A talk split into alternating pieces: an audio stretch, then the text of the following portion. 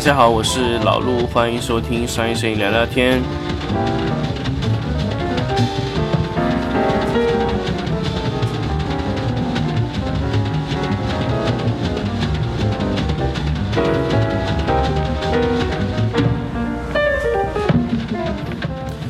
那么，继上期给大家在日本 AV 诞生与发展中呢，其实说到了这个 AV 女优的这个一个事情之后呢，其实慢慢的，其实已经说到了 AV 的一些比较中心的一些问题了。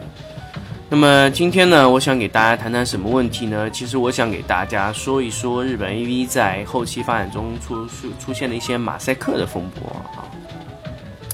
那么其实我们很多时候看这个日本 AV 女 AV 的这个片子，大大部分都是带码或者说不带码。其实我们都喜欢看不带码，当然这个比较敏感话题就不多说。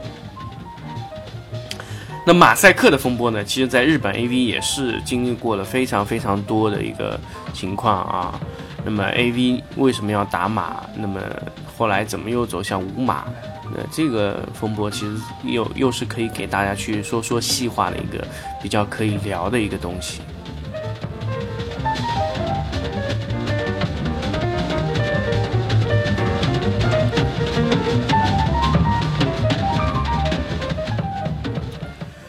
那么初期呢，日本 AV 当然是我跟大家去说过了，在第一期节目中，就它不允许去拍到那种露毛或者说有性器官的这些这些东西啊。那么后来呢，慢慢的，其实呃节操往下一放啊，就同意了。那么同意之的唯一要求就是必须打上马赛克。那么因为有些时候你去构图的时候，你不可能说，哎，这个性器官我不拍到，那怎么办呢？那所以就会存在一个打码的问题。那么你打码，那你就可以有更多的构图的可能啊。如果你不打码，你构图可能就非常小了。那么，这里表现一说完之后呢，大家都知道哦，对我们看新闻的时候也有打马赛克比较敏感的一些东西，就啪啪啪马赛克打满，就这个道理。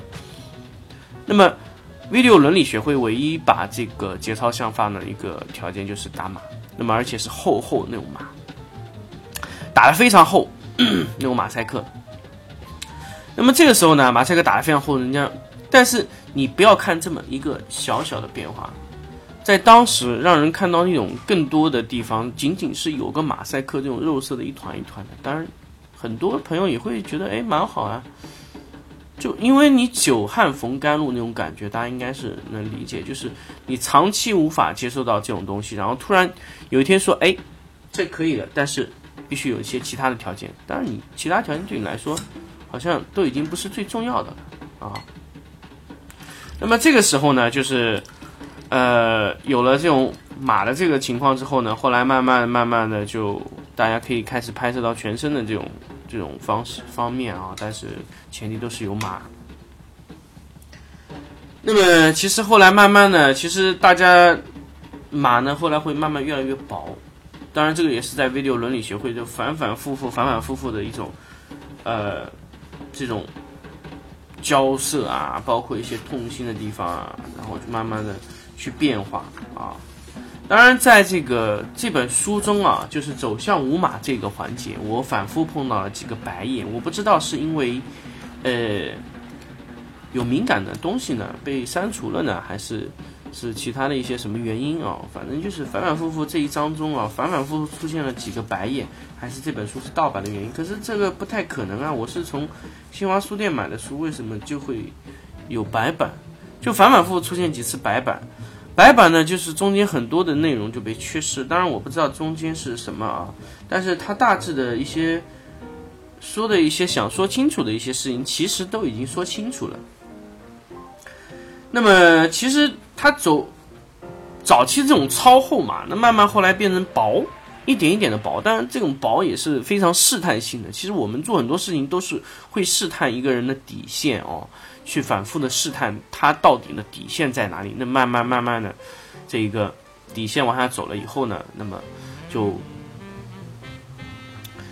呃，后来呢就慢慢的就走向了宝马，宝马之后呢，又出现了超薄，那就超薄就几乎能看清楚后面的东西。那当然在走超薄的路的时候就非常非常的困难了。走超薄的时候呢，日本呃当然不能在这种本地市场发售了，那当然是跟上期节目大家跟大家说到过，是走了出口转内销的路啊，那先到美国，然后再回来，当然美国也是无法就是一开始接受就直接就放开啊，也是需要打码，那当然是打超薄的码。那这个时候呢，后来其实警呃，其实我相信政府应该是了解到这种情况，就是超薄的码打过去。那么后来慢慢的，其实这种超薄码的这种情况呢，其实后来也被这种发现啊，或者怎样，其实也有经过一些大家非常纠结的一些过程啊。那那种过程之后呢，其实到最后呢，还是老样子。那也也就是说，也就不管吧。因为你这个还没有形成一个气候，所以日本政府当局也是没有去管这个事情。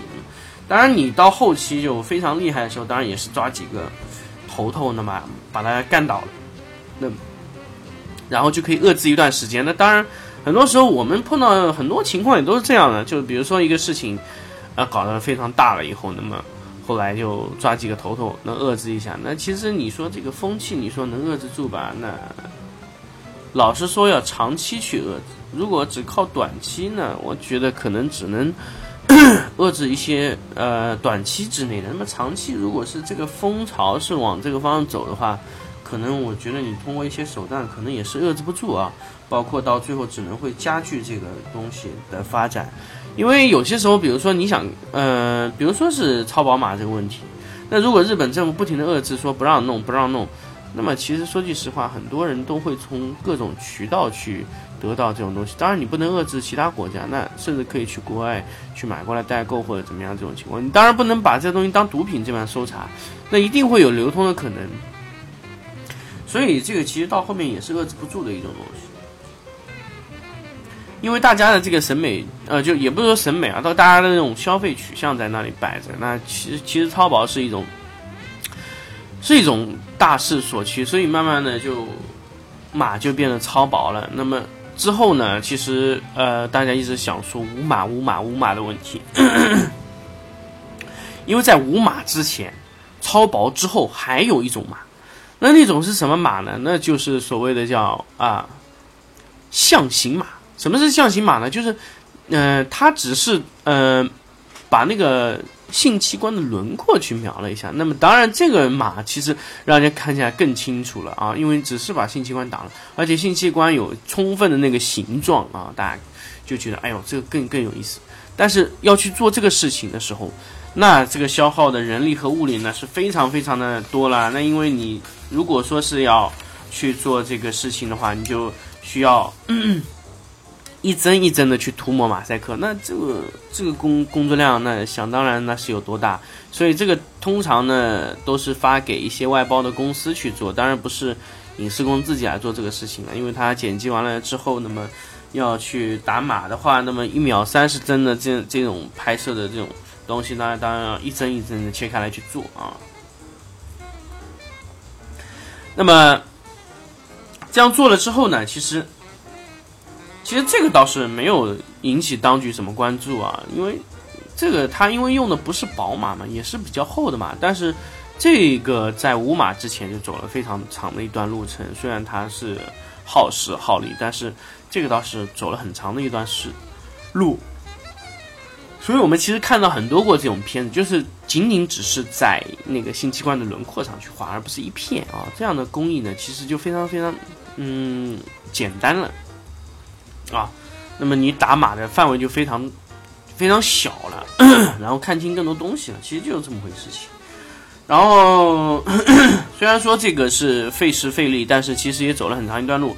那么后来为什么会有五码？五码呢？其实和一些老实说，五码一开始五码的东西，因为大家知道五码在那个时候是发布到国外市场，其实也是没有可能是五码。后来是怎么样会发生无码呢？无码呢？其实 老实说，就是因为一些片片厂啊，就是 A V 片片公司啊倒闭，然后一些无码的一些原码视频流出之后，然后慢慢的就就会被流通到市场上，然后重经过重新剪辑啊，得到一些新的这种东西。那么有人会说，为什么会流通呢？那在当然，老实说，如果是你这个公司还在的情况下，那当然不可能允许这种无码的这种东西流出去啊。当然，如果说一个公司要倒闭了，那也就顾不了那么多了。当然，也是这种流通啊，或者说是甚至是售卖的形式卖卖给别人去重新剪辑，其实也有很多这样的情况。所以，无码呢一开始的风波呢流出呢都是因为这个原因。那么后期的一个发展其实也是有很多呢，比如说是。有些公司特意的去，又就就经营不景气嘛，那就就可能会把这些一些无码的这种片源直接卖给一些其他的有有心的这种人嘛，那当然再去重新剪辑。那么这种片子当然都是在地地下流通了，那完全不可能走到地上，因为当然我说的刚才大家说的那些东西都不可能会有发生这种无码的这种片源这种问题啊。那么在那个时期都是。出现了这种情况啊，那么其实也是很长很长一段时间是这样。那后来五马呢，其实后来慢慢的就也是因为美国当地的那个放开了这个马的这个限制，那么其实后来有大量的这种片子啊，都是出口转内销，大家就卖到美国去，然后再转回来，还还是老样子。我我和上一期和大家说的就还是出口转内销这种情况非常多。那么当然。慢慢的，其实这些五码其实都已经是这样了。那么五码呢？当然，大家了解到这个情况时候呢，就是也要知道 A V 这个后来是渡海的问题，那就 出口转内销的问题了。那先出口。那么 其实很多时候不打马赛克，其实真实性器官就会暴露无遗。所以其实很多观众都是想看看五码。那么。那么你无码，你这个片子，你你如果直接在日本是出不了的，就只能是通过地向地下录像去做一些片子啊。那么其实老实说，你从国外回过来的片子还是不是原版也很难说，所以各种的盗版啊，然后这种情况就非常非常的严重啊。就盗版这种美国过来的片子，那其实这种盗版其实更加厉害。有时候盗版更让你踩不出刹车的主要原因就是你无法控制盗版的数量，啊，如果你是正版的话，你可以停止去去制作啊，比如说你是印刷厂或者什么 光片光盘啊，或者说录像带制造厂，你可以让它停，但是你盗版就停不下来。所以一旦东西被盗版反复的去操作的时候，其实你就已经控制不住了。其实。其实很多时候我们去拍图片也是这样，当你一个创意比较好的时候，会反复被别人家盗用。那你你有时候觉得这个创意可能却不是很好的时候，但是市场它反复的去操作，那么后来你的东西就越来越多，越来越多，越来越多，就会发现一种无法控制的这种情况。其实很多时候我们都会碰到这种情况，包括我自己拍片子的时候也会发现这种问题，就反复的被盗版，反复的被盗版，反复的被抄，创意反复的被改。啊，甚至有人直接拿你图片，直接 PS 把自己的东西弄弄上去，然后完了，你的创意直接变成他的。其实，其实，呃，有时候你踩不出刹车的东西，在良性的市场上，我觉得是比较好的。就比如说像啊，图片这种转移这种情况，那么你的创意被反复抄了，那么你的图片的展示率也会非常高。那么因为别人一看就知道人家批了你的图片啊。